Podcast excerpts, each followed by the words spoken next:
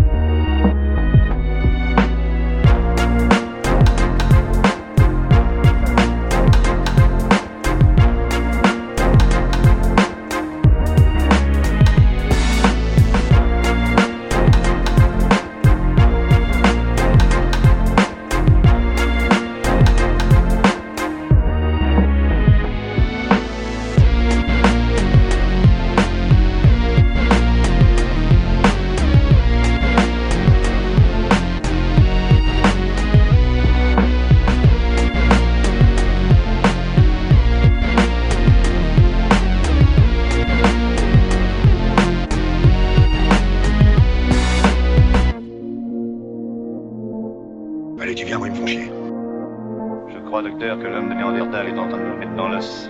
Deux intellectuels assis moins loin qu'une brute qui marche.